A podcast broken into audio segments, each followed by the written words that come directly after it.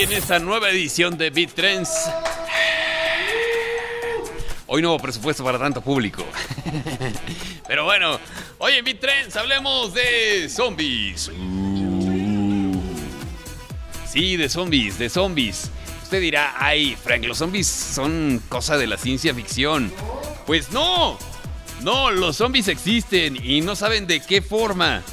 Resulta que hay dos ingenieros de la Universidad de Rice en Estados Unidos, uno de ellos Daniel Preston y otro Faye Yap. Y estos dos idiotas, perdón que lo diga de esa manera, pero estos dos idiotas anunciaron la creación de un grupo de arañas robot zombies. Ay, le acabo de pegar al micrófono. Es que quería yo, sí, exacto, ¿cómo? ¿Cómo por qué? Resulta que, como se lo están imaginando, las arañas que están utilizando son arañas muertas.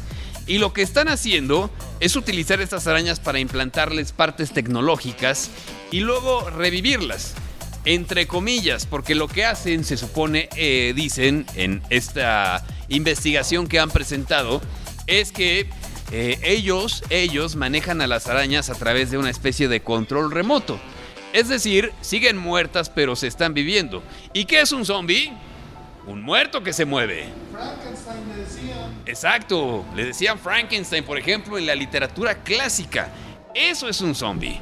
Ahora, estas arañas zombies han abierto un debate sobre la necrobótica, que es esta ciencia, obviamente, que trata del uso y la manipulación de materiales orgánicos en la creación de herramientas mediante el uso de prostéticos o implantes tecnológicos. El santo Es correcto, pero el santo, el santo luchó contra zombies, ¿no, verdad?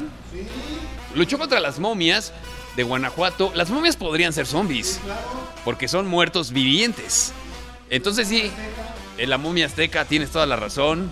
Eh, muy buenas películas. Capulina peleó contra los zombies. Eh, Capulina, ay, cierto. Y Chabelo y Pepito también pelearon contra los zombies. Órale, no me he dado cuenta que en México tenemos una legión importante de personas que pueden pelear contra los zombies.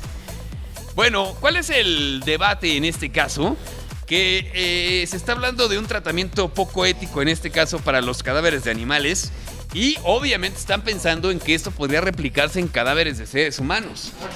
Sí, imagínense ustedes que de repente traigan a un muerto a la vida con partes robóticas para utilizarlo, por ejemplo, en la guerra. O sea, ya no tendrían que mandar soldados, mandarían a gente muerta, viva, para que combata en el campo de batalla. Así que, pues obviamente ya ha habido muchas críticas a esto que están haciendo estos dos investigadores, que yo creo que tienen mucho tiempo libre, o sea, habiendo otras cosas más importantes en el mundo que resolver, como el hambre, como la guerra, como el aeropuerto Felipe Ángeles o la Terminal 2. No, estos idiotas están pensando en crear arañas robot zombies. O sea, tienen mucho tiempo libre. Y yo espero de verdad, como lo he dicho en otros programas y en otros momentos, que las máquinas un día no se rebelen en nuestra contra. Es algo a lo que le tengo pánico. Sí, porque imagínense, nos iría muy mal. O sea, no, no, no, no tendríamos competencia si peleamos en contra de las máquinas. Así tu lavadora que te trague. ¿No? Por ejemplo. En fin, pues vamos a ver en qué acaba esto, pero por lo pronto ya han presentado estas arañas robot zombies. Y el debate ahí está en la Universidad de Rice en Estados Unidos. Ha sido un placer estar con ustedes. Cuidado con los zombies, con los robots y también con los rateros aquí en la Ciudad de México. Adiós.